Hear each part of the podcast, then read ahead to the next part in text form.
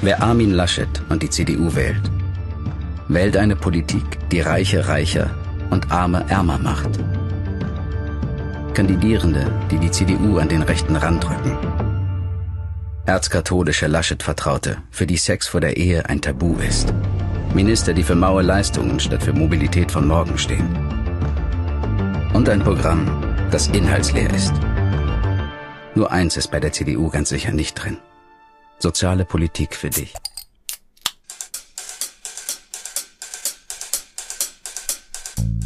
Hallo und ganz herzlich willkommen zu Brotherhood, dem authentischsten Podcast der Podcastlandschaft.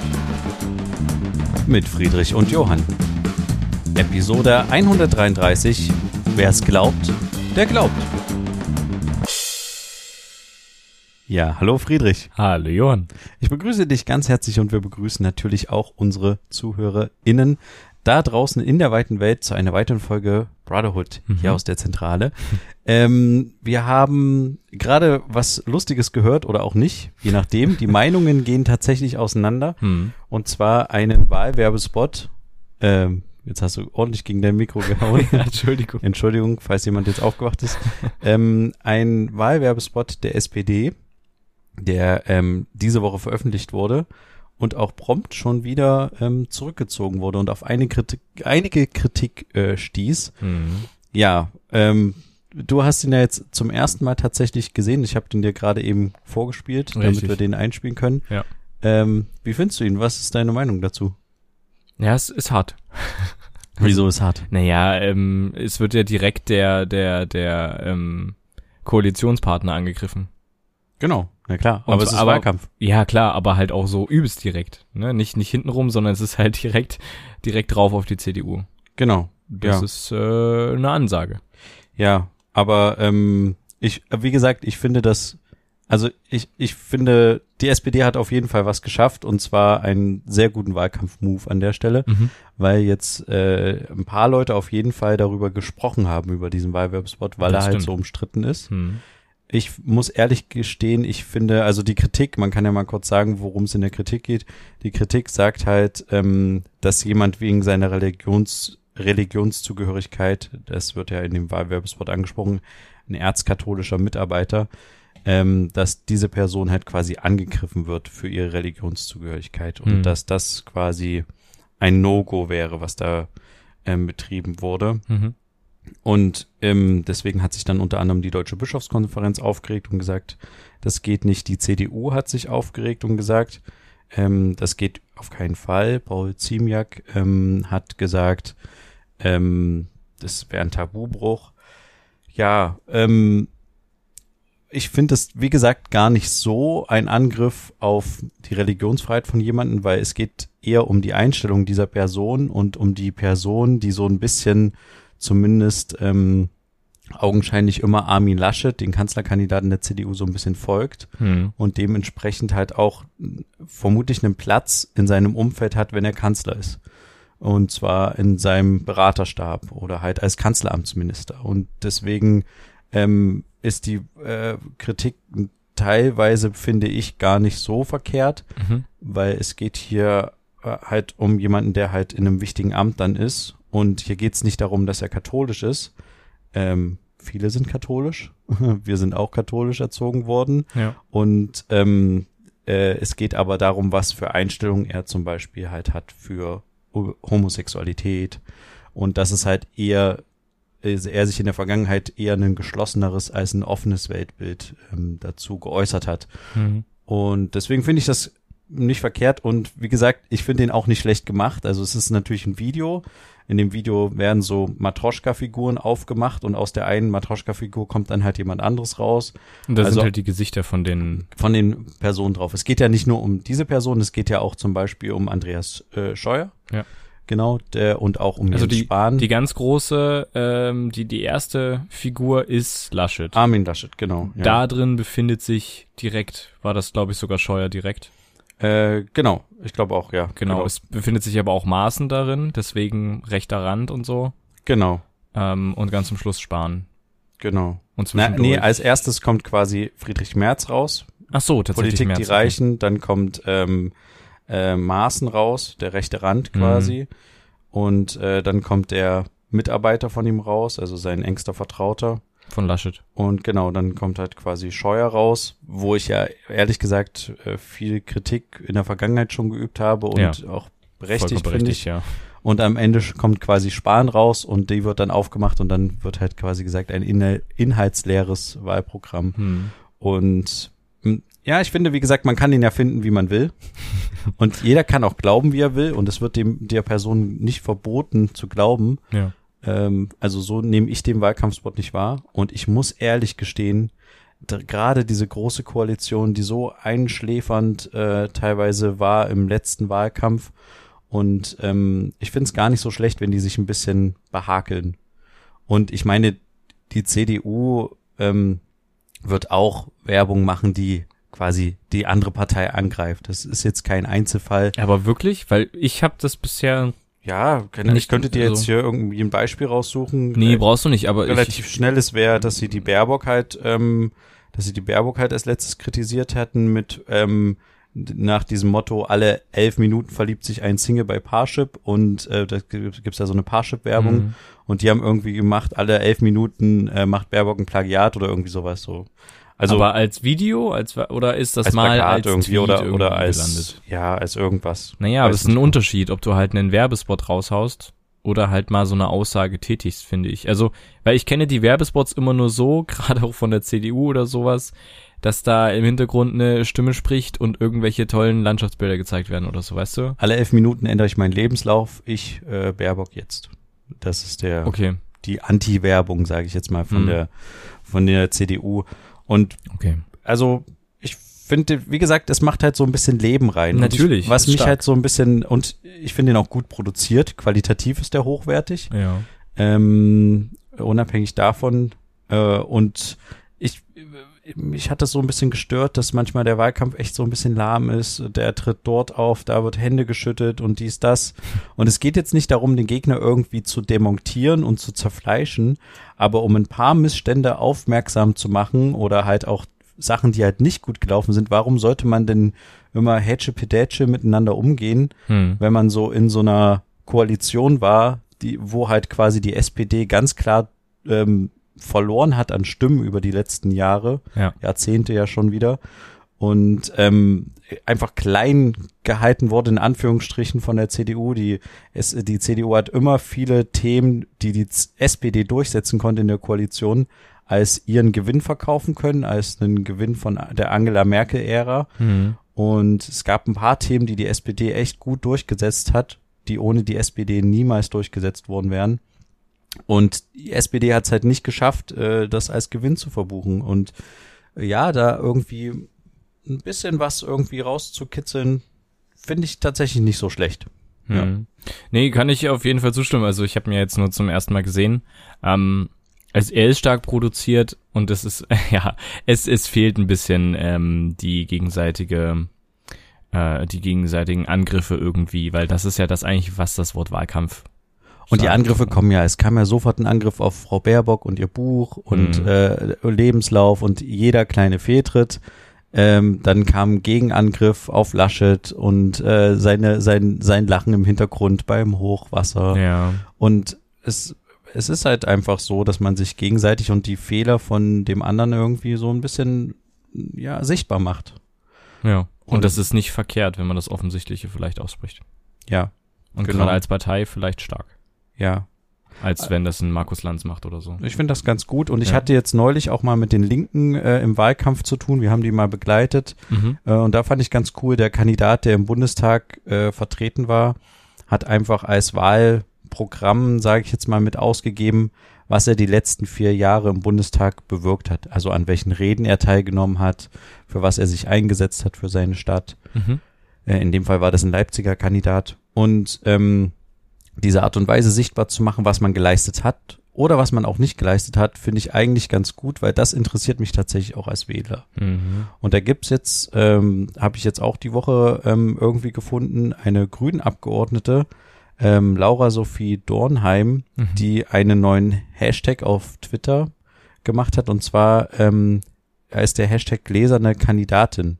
Okay. Und zwar hat sie sich zur Aufgabe gemacht, sie ist noch nicht im Bundestag, ist wie gesagt eine Kandidatin für den Bundestag. Mhm. Und sie hat halt einfach gesagt, ich werde jetzt, jetzt schon, obwohl ich erst Kandidatin bin für den Bundestag, von ganz vielen Lobbyverbänden angeschrieben, eingeladen zu irgendwelchen Sachen, könnte ich nicht da mit dem und dem ein Treffen machen Aha. und lauter solche Geschichten. Und sie hat halt gesagt, ich starte die Initiative Gläserne Kandidatin.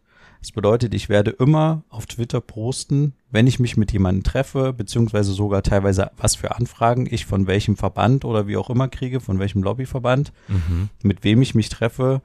Und als äh, letzten Tweet neulich hatte sie halt auch mal gesagt, ich werde berichten, wie viele Häppchen ich hatte. Also ich finde das tatsächlich eine gute Herangehensweise, weil wir auch immer über transparente Politik sprechen, Ja. auch in dem Podcast und auch immer mal angesprochen haben, was wir halt irgendwie intransparent finden, siehe Maskenaffäre, Mhm. das war jetzt nur der letzte große Streich oder auch irgendwelche Philipp Amthor Deals oder sowas. Ähm, das finde ich irgendwie eine coole Herangehensweise zu sagen, ich mache das sofort transparent und selbst wenn ich dafür einen Mitarbeiter oder eine Mitarbeiterin brauche, die das für mich dann immer äh, irgendwie aufschreibt, wo war ich jetzt heute, was kommt als nächstes und sowas. Mhm. Ähm, das macht sich auf jeden Fall bezahlt, weil das ein ehrlicher Umgang mit dem Wähler ist. Und ähm, ja, man kann das ja auch nachprüfen, im Zweifel. Und äh, sie kann sich dann nicht vorwerfen, nicht irgendwas transparent kommuniziert zu haben, wenn sie sich wirklich daran hält. Es wird natürlich vermutlich mehr, falls sie in den Bundestag einzieht, dass sie mehr Treffen hat mit Aber irgendwelchen denkst du wirklich, dass das nicht vielleicht auch dafür sorgt, dass dann ähm, weitere, weniger Anfragen kommen, weil sie es eben dann so öffentlich macht? Nee, glaube ich nicht. Weil ich denke mir bei manchen Sachen, ähm, dass die einfach verschiedene Listen haben. Und gerade wenn der Bundestag so groß wird, jetzt, es ist ja jetzt, gab jetzt die erste Hochrechnung, dass der vielleicht äh, bis zu 1000 Abgeordnete hat, was ich Hm. neulich gelesen hatte, also noch mal größer. Es war schon das, die letzte Legislaturperiode der größte Bundestag mit den meisten Abgeordneten. Jetzt wird er noch mal größer. Das Hm. letzte Mal waren es, glaube ich, irgendwas mit über 700 Mhm. und jetzt noch mal größer, ähm, da wirst du als Lobbyvertretergruppe eine Liste haben und dann sagst du halt, wir schreiben jetzt für das Thema alle Grünen, alle von der SPD, weißt du, da hast du so kettenmäßig, Ja, okay. nehme ich an. Ja. Ich glaube nicht, dass die dann sagen, oh, die Frau lassen wir raus, weil die wird das dann quasi, es kann ja auch sein, dass jemand anderes das mal publik macht, dass er sich mit dem Bauernverband getroffen hat oder wie unsere coole ähm, Bundesgesundheitsministerin, ähm, äh, die sich mit dem Nestlé, kannst du dich daran erinnern? Getroffen hat? Bundesgesundheitsminister? Nee, wie heißt, ach Quatsch, das ist ja der Spahn. Wer ist die, ähm, die Bauern, ähm, Frau Klöckner. Ja, ja, genau. Wie heißt die Agrarministerin und Mm. was ist sie, wie heißt, äh, Bundes, na, Umwelt ist sie ja nicht. Doch. Nee, Umwelt ist, na, ist noch ein anderes Ministerium. Es gibt ein Bundesumweltministerium. Sie ist, äh, Ernährungs, ah, ich weiß es leider nicht. Ihr wisst es alle, falls ihr es hört. Ich, ich gucke jetzt parallel nach, weil das äh, ist jetzt Genau, traurig, nicht Da können wir uns ja ähm, dran erinnern, dass die dann auf Twitter diesen lustigen Tweet in Anführungsstrichen gemacht hatte, der dann auch für Kritik gesorgt hatte, dass sie sich jetzt gerade mit Nestle trifft und quasi ja über die Zukunft spricht. Bundesministerin für Ernährung, Landwirtschaft und Verbraucherschutz. Ah, Landwirtschaft, das war das Wort. Ich wollte jetzt nicht Bauernministerin sagen, weil das ist Nein, ähm, genau, aber Landwirtschaft, ja. genau. Genau. Aber ich auch gerade, weil die SPD jetzt scheinbar diesen ähm, Wahlwerbespot, also sie ist zurückgerudert, Mhm. ähm, hat den jetzt auch wohl zurückgezogen oder wird den jetzt nicht so spielen. Ähm, was ja so ein bisschen, ehrlich gesagt, wie ein Eingeständnis, äh, wie ein Schuldeingeständnis für mich wirkt. Weil so ein bisschen, ja, ähm, die, die CDU und äh, die Bischofskonferenz muss nur einmal meckern, äh, wenn wir irgendwie was machen und dann knicken wir quasi ein. Weiß jetzt nicht, ob das so ein gutes Symbol ist. Aber egal, sie haben trotzdem das erreicht, was sie erreichen wollten, und zwar Aufmerksamkeit. Ja, und auf das kann Fall. der SPD gerade in der heutigen Zeit nicht schaden. Das Mhm. stimmt. Ja. Genau. Aber da, komm, dann lass uns doch einfach heute, jetzt sofort zu unseren Dichtwöchigen.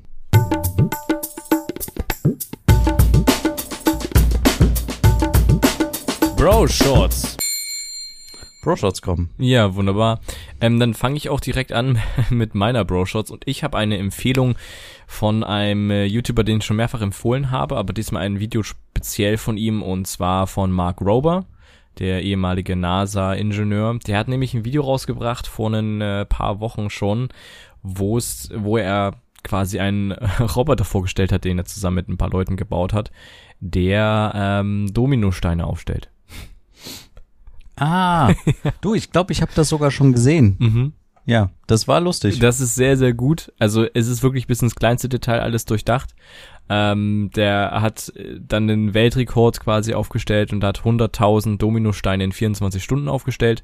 Und nicht nur einfach so, irgendwie zufällig aufgestellt, sondern wirklich ein Bild gemacht damit. Also ein, ein Bild erstellt mit unterschiedlichen Farben und sowas. Und das war am Ende quasi eine Oberfläche von Super Mario ähm, genau, und der Roboter musste sogar selber die Dominosteine sich dann zurecht genau. Also es gibt so einen fahrenden Roboter, der hat diese Dominosteine drin ähm, und lädt die dann ab und der fährt dann zu einer Station zurück, wo ein Roboterarm Dominosteine nach Farben sortiert und die richtig einordnet. Also das ist schon eine ganz schöne Leistung. Aber das Video war wirklich cool. Das Video war wirklich cool, kann man auf jeden Fall empfehlen. Ähm, geht 15 Minuten, ist auf YouTube verfügbar und natürlich in den Shownotes verlinkt. Ja, ich habe tatsächlich noch eine Empfehlung und zwar kennen ja viele äh, von uns die Serie auf Netflix How to Sell Online äh, Drugs Online Fast, so ja. rum, äh, genau. Äh, das geht ja da um einen ähm, Drogendealer, einen sehr jungen Drogendealer, ja. ähm, der quasi aus seinem Kinderzimmer heraus Drogen verkauft hat. Und ich habe die Dokumentation zu dem Film jetzt gesehen. Die Hintergrunddoku dazu. Genau, heißt die Shiny Flakes. Mhm. Ähm, und da geht's halt quasi in der Hintergrundgeschichte zu der Serie How to Sell Drugs Online Fast. Ähm, kommt das erste Mal der in Anführungsstrichen verurt äh, wirkliche Drogendealer, wollte ich jetzt sagen, aber der verurteilte ähm, Drogendealer Max S. Äh, zu Wort und spricht darüber, wie er von seinem Kinderzimmer aus das äh, Drogenimperium erschuf. Mhm. Geht, glaube ich, anderthalb Stunden. Man muss den äh, Kollegen nicht mögen, der dazu äh, Wort kommt, aber ich finde die die Dokumentation dazu tatsächlich sehr interessant. Mhm. Ähm, ist natürlich ein bisschen, muss man dazu sagen, ein bisschen actiongeladen und beziehungsweise auch ein bisschen reißerisch. Mhm. Aber ich, wenn man das so im Hinterkopf hat, ist es echt interessant. Und es ist ja auch ein Leipziger, ähm, der das Ganze wollte ich ja, gerade sagen hatte. Genau. Ja. Also da, da, da quasi die kommt, weil das beruht ja auf einer wahren Begebenheit. Also das ist ja nicht einfach erfunden, die Geschichte, deswegen diese Hintergrunddoku. Die muss ich mir mal anschauen, ich habe das schon gesehen. Ähm, sehr schöne Empfehlung. Genau, dann okay. würde ich sagen, mhm. waren das auch unsere dieswöchigen?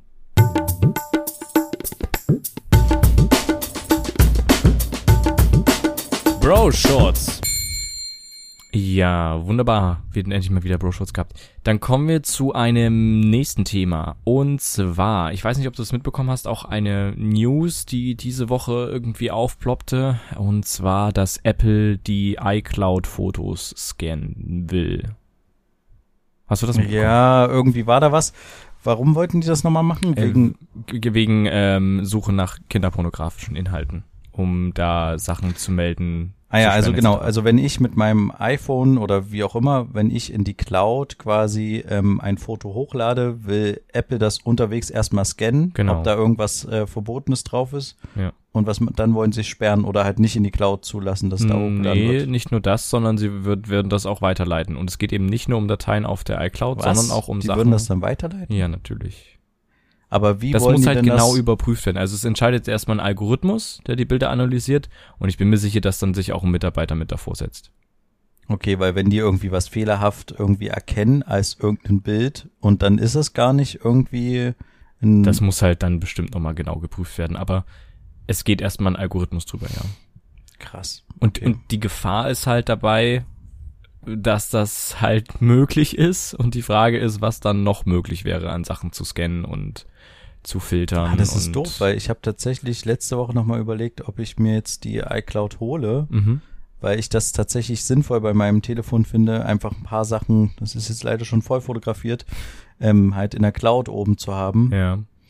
Ah, und ab wann machen die das? Haben die das gesagt? Also ist, nee, habe ich jetzt noch nicht mitgelesen, wann das geplant ist. Sie haben es nur angekündigt, dass sie es planen. Ähm, aber es ist tatsächlich so, dass das auch erstmal noch nicht weltweit gilt.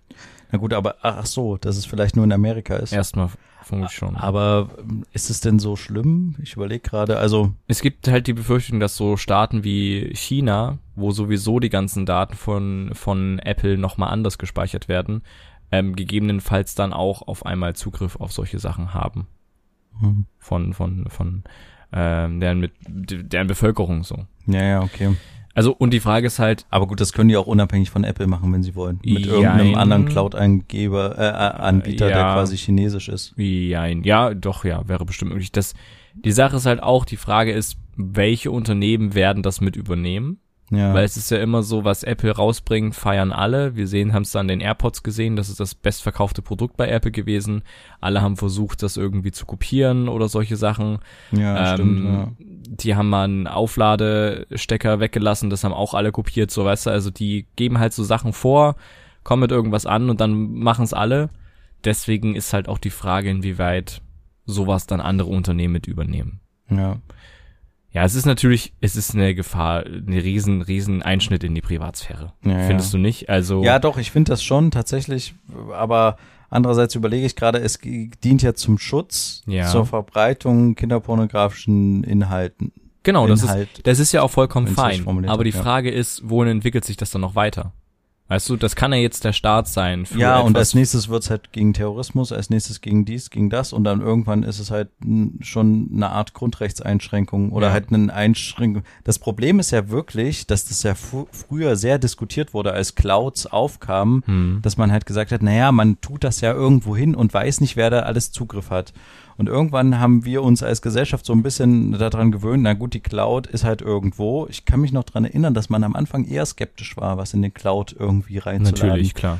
Weil man halt dachte, also ich zumindest, naja, weiß ja nicht, wo das genau gespeichert wird, auf welchem Server, wer das für sich vielleicht auch noch anguckt. Ähm, und da wollte man jetzt nicht unbedingt irgendwelche privaten Familienfotos hochladen. Mhm. Aber inzwischen ist es, glaube ich, relativ Usus und relativ ähm, normal, dass man das macht. Und jetzt wird einem so wieder so ein bisschen äh, das bewusst, dass das ja tatsächlich dann nicht mehr in deinen Händen liegt, was mit den Bildern passiert oder ja. was passieren könnte mit den Bildern. Ne? Richtig.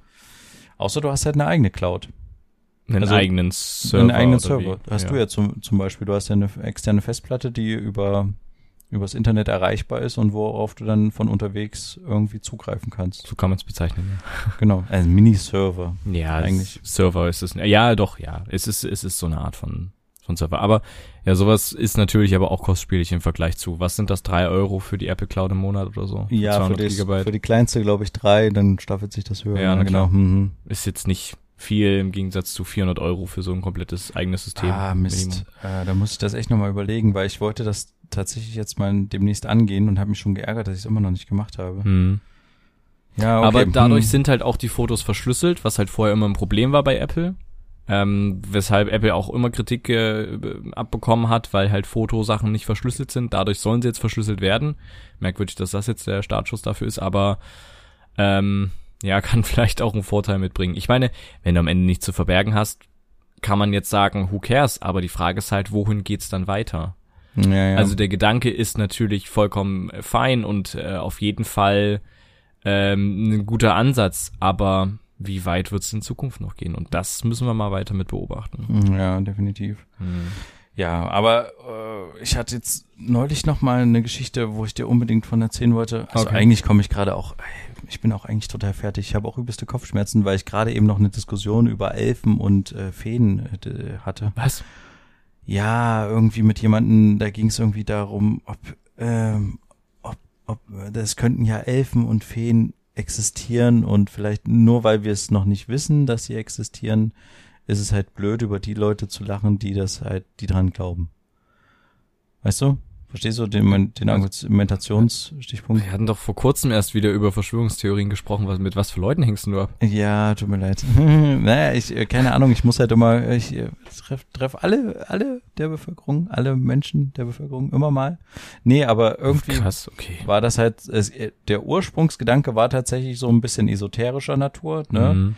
Da ging es halt darum, naja, wenn Leute halt an Homöopathie glauben, lass sie doch dran glauben. Man muss dann nicht darüber diskutieren oder denen das halt quasi ausreden wollen. Hm.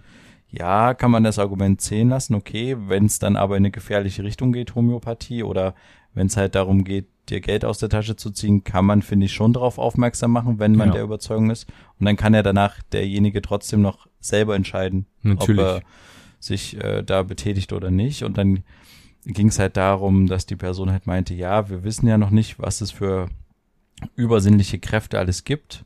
Und die Person brachte dann halt ein Beispiel ähm, von der Katze. Die Katze kann ja auch besser sehen, hören, wahrnehmen Hm. ähm, als wir Menschen. Und wir würden das ja jetzt auch nicht der Katze absprechen, nur weil es wir nicht können.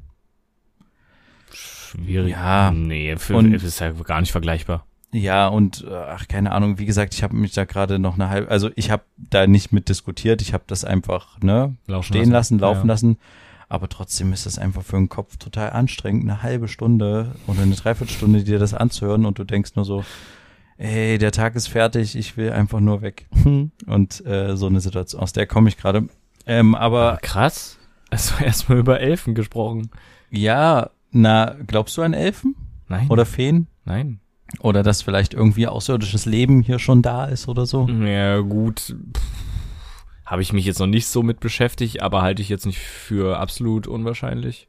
Aber du würdest jetzt Kommt jemand, drauf an, an in welcher, Elfen, kommt jetzt drauf an, in welcher Form. Ich glaube jetzt nicht daran, dass irgendwelche Echsenmenschen unter uns sind oder wenn Leute hier rumlaufen, die aussehen wie Menschen, aber in Wirklichkeit Aliens sind, aber in, vielleicht ist ja irgendwo was im Eis eingefroren, ein Bakterium aus einem Weltall oder sowas. Weißt du, was ich meine?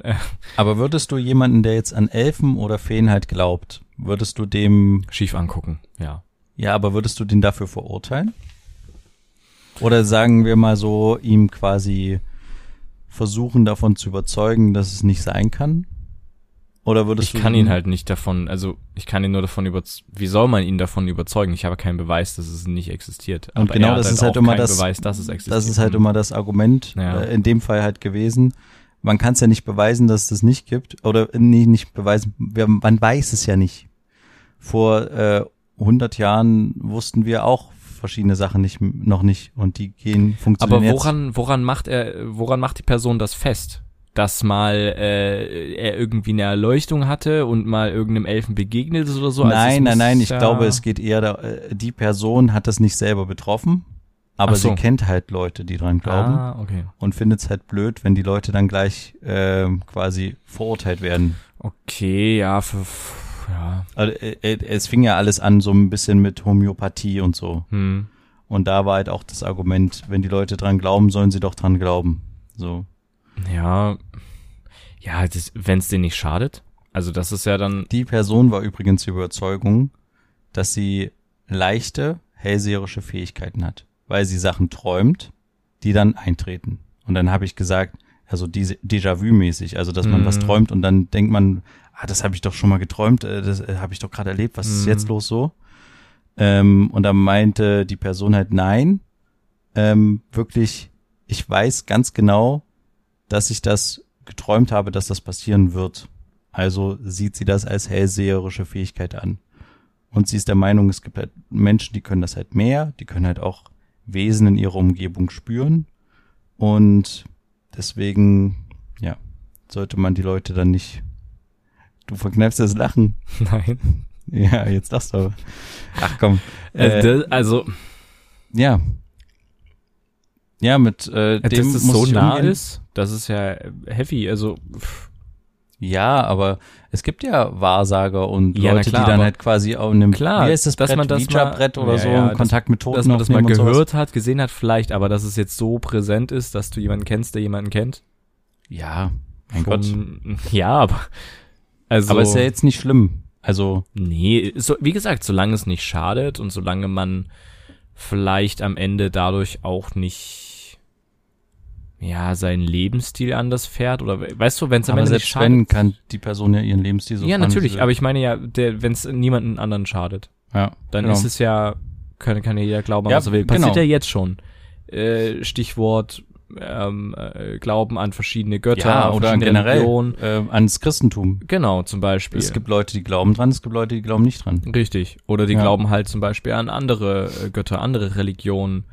Ja. Dann Sekten, die sich viel intensiver mit solchen Sachen beschäftigen oder so. Also klar, am Ende ist es eine Art von Glaube und das kann man ja machen, wenn man damit glücklich wird und dadurch vielleicht einen Sinn im Leben sieht oder so.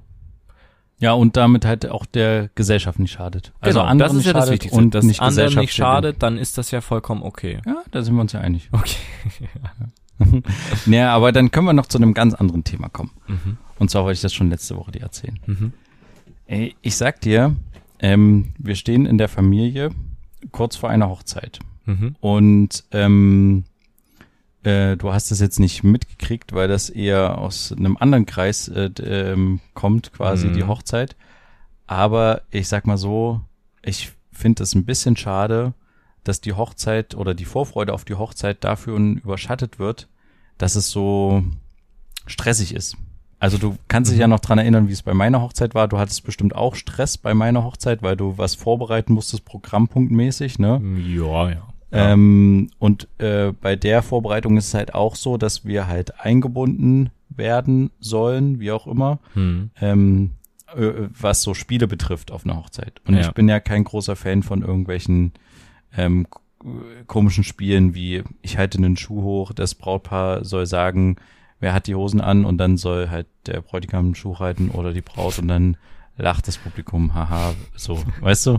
Es klingt jetzt sehr unlustig, weil ich es unlustig äh, erzähle, aber es Ja. ist ja auch ein sehr sinnloses und unlustiges Spiel, Ja. meiner Meinung nach. Mhm. Das ist ja nur meine Meinung.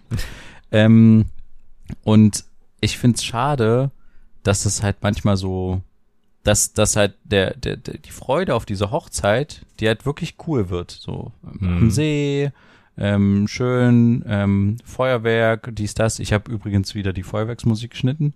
Sehr. Ähm, ist sehr gut geworden, finde ich. Und ähm, das wird alles, glaube ich, ganz cool.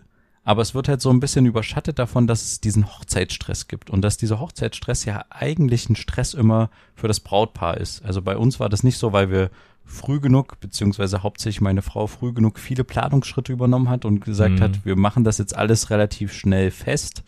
Und im Vorhinein, damit wir nicht fünf Wochen vorher, ah, wir müssen noch das, wir müssen noch das und sowas, so, Mhm. so einen Quatsch haben. Und deswegen hatten wir auch eine sehr entspannte Hochzeit. Und unser Bruder hat es nämlich auch geschafft, sehr gut so sinnlos Spiele von unserer Hochzeit fernzuhalten. Weil ihr das aber auch angewiesen Weil wir das auch gesagt die haben, dass wir, das, ganz klar, dass wir ja. das nicht wollen. Und es Mhm. war echt eine schöne Sache und zwar ein Mix aus ähm, Programmpunkt. Du hattest einen sehr coolen Programmpunkt äh, mit deinem Film, den du gemacht hattest und irgendwie, ja, vielleicht irgendwie, ich glaube, es gab ein, zwei Spiele, aber die waren auch berechtigt und okay. Aber ich, so ein Spielefeuerwerk irgendwie, wir müssen jetzt das Spiel spielen und guck mal hier, ähm, ich habe da neulich auch einen Link zugeschickt bekommen, hier ähm, die 15 besten Hochzeitsspiele oder sowas. Ja, da finde ich Spiel Nummer 8 und Nummer 9 cool, ähm, kann sich darum jemand kümmern. Und ich bin da in so einer Gruppe von Freunden, Verwandten. Und Mhm. das Problem ist so ein bisschen, dass dann halt keiner antwortet, weil viele, glaube ich, dann überfordert sind und nicht so richtig, also die haben eigentlich Bock auf diese Spielewelt, aber wollen es dann doch nicht organisieren, ne? Wollen das nicht selber machen. Ja, und dann ist es halt irgendwie auch so schade. Und gerade bei mir ist halt das Problem, ich habe halt erst recht nicht so viel Lust auf diese Spiele. Hm. Ja, und dann enttäuscht man halt eine andere Person, die total Bock hat, diese ganzen Spiele durchzuziehen. Ja, oder gegebenenfalls das Brautpaar. Ja, das, das Brautpaar, nee, das Brautpaar hat generell ein grünes Licht gegeben. Es können Spiele gemacht werden oder es sollen sogar Spiele gemacht werden, so, ne? Und jetzt ist halt quasi die, die, der Freundeskreis, Familienkreis im erweiterten Zugzwang, äh, da was zu leisten. Das meine ich ja. Wenn du es halt eben nicht bringen kannst, dann kannst du gegebenenfalls das Brautpaar mit enttäuschen. Ja, aber das ist doch doof, oder? Ja, natürlich. Also es ist, weil, weil äh, es ist jetzt irgendwie noch eine Woche bis zur Hochzeit oder so. Aber was ist jetzt die Lösung? Weiß ich nicht. Hast du keine Lösung Das, der Vorteil ist ja, dass man halt äh, in so einer Gruppe ist und man antwortet und ähm, na gut, der Nachteil ist, dass viele andere nicht antworten, Hm. aber dann hat man seine Antwort abgegeben und dann war's das. Also es ist ja relativ anonym über so eine Chatgruppe, sage ich jetzt mal, miteinander zu kommunizieren über Hochzeitsspiele. Ähm, Anonym ist der falsche Begriff, aber ich weiß, was du meinst, ja. ja, du, es ist halt wie, ähm, ich habe was dazu geschrieben Ja, oder ja. ich habe es gelesen, aber ich habe es, Genau. ja, ich habe jetzt halt keine Zeit. Wenn man Mhm. sich jetzt eher treffen würde, das wäre halt der Vorteil, glaube ich, weil dann könnte man ganz klar sagen, das wollen wir, das wollen wir und man setzt sich irgendwie zusammen, Mhm. macht eine, macht irgendwie ein Treffen und sagt, wir wollen das, das, das. Jetzt habe ich mich wieder wiederholt. Wieder Ja. wiederholt, ja. Und ähm, dann äh, beschließt man, dass man das und das macht und fertig ist. So. Ja. Dann organisiert man das. Mhm. Aber so ist halt so ein bisschen schade und ich glaube, das ist auch ein bisschen der Fehler, jetzt wo du sagst, wo du fragst, was die Lösung ist, dass das halt in so einer Chatgruppe stattfindet. Mhm. Und dass es so anonym stattfindet. Ich weiß zum Beispiel nicht, wer die ganzen Freunde sind. Ich sehe da irgendwelche Namen und Nummern von irgendwelchen Handys, aber ich weiß gar nicht, wer das ist. Ja, hätte man Anfang eine Vorstellungsrunde machen müssen. ja, in, in der Gruppe. Die sind irgendwie äh, 12, 15 Leute drin oder so.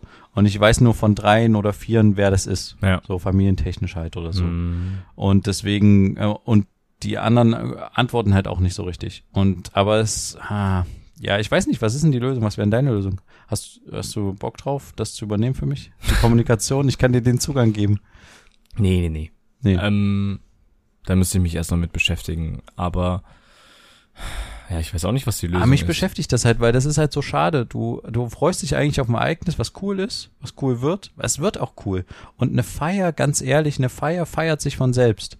Ja. Und wenn man dann das Gefühl hat, ähm, das geht alles den Bach runter, alle gucken sich nur doof an, was ich nicht glaube, weil das Ganze findet am Strand, am See statt. Das, allein die Umgebung ist schon eine Feier wert. Und da kann man einfach miteinander entspannt rumsitzen und reden. Und wenn man das Gefühl hat, es geht bergab, dann macht man halt eine Runde Topfschlagen. So. Und dann, ja, ist, halt vielleicht wieder Leben in der Bude. So. Naja, am Ende, die Leute sehen sich ja auch alle und dann wird sich ja auch unterhalten. Es ist ja nicht so, als ob. Oder also gehst du auf eine Hochzeit und um dich halt auf die Programmpunkte zu freuen?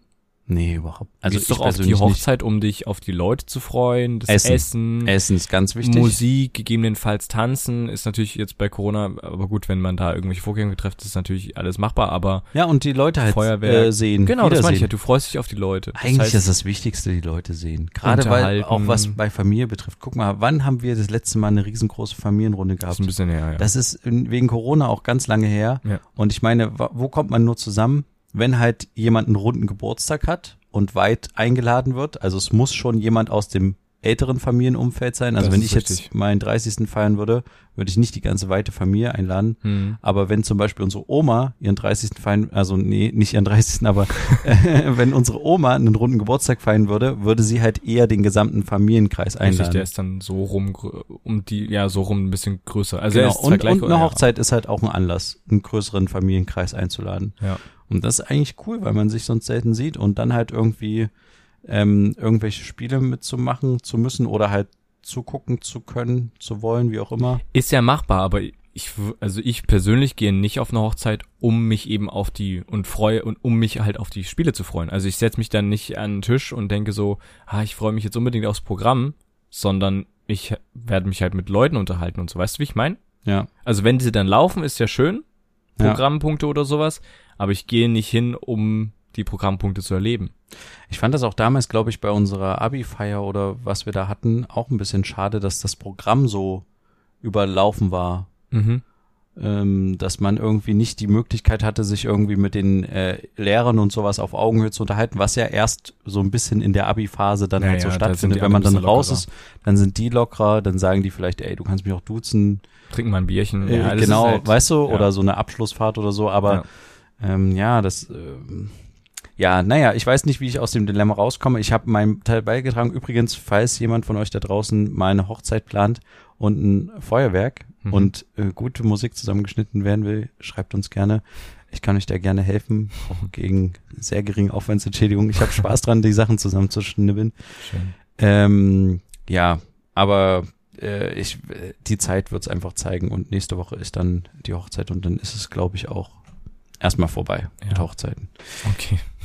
Ähm, ja, dann Mhm. würde ich sagen, war es das auch schon wieder diese Woche. Ja. Schaltet auch gerne wieder nächste Woche ein Mhm. oder hört uns noch bei Patreon. Wir lassen das Mikro noch offen, Mhm. wenn es wieder heißt. Zwei Brüder. Eine Brotherhood. Macht's gut. Bis dann. Tschüssi. Ciao.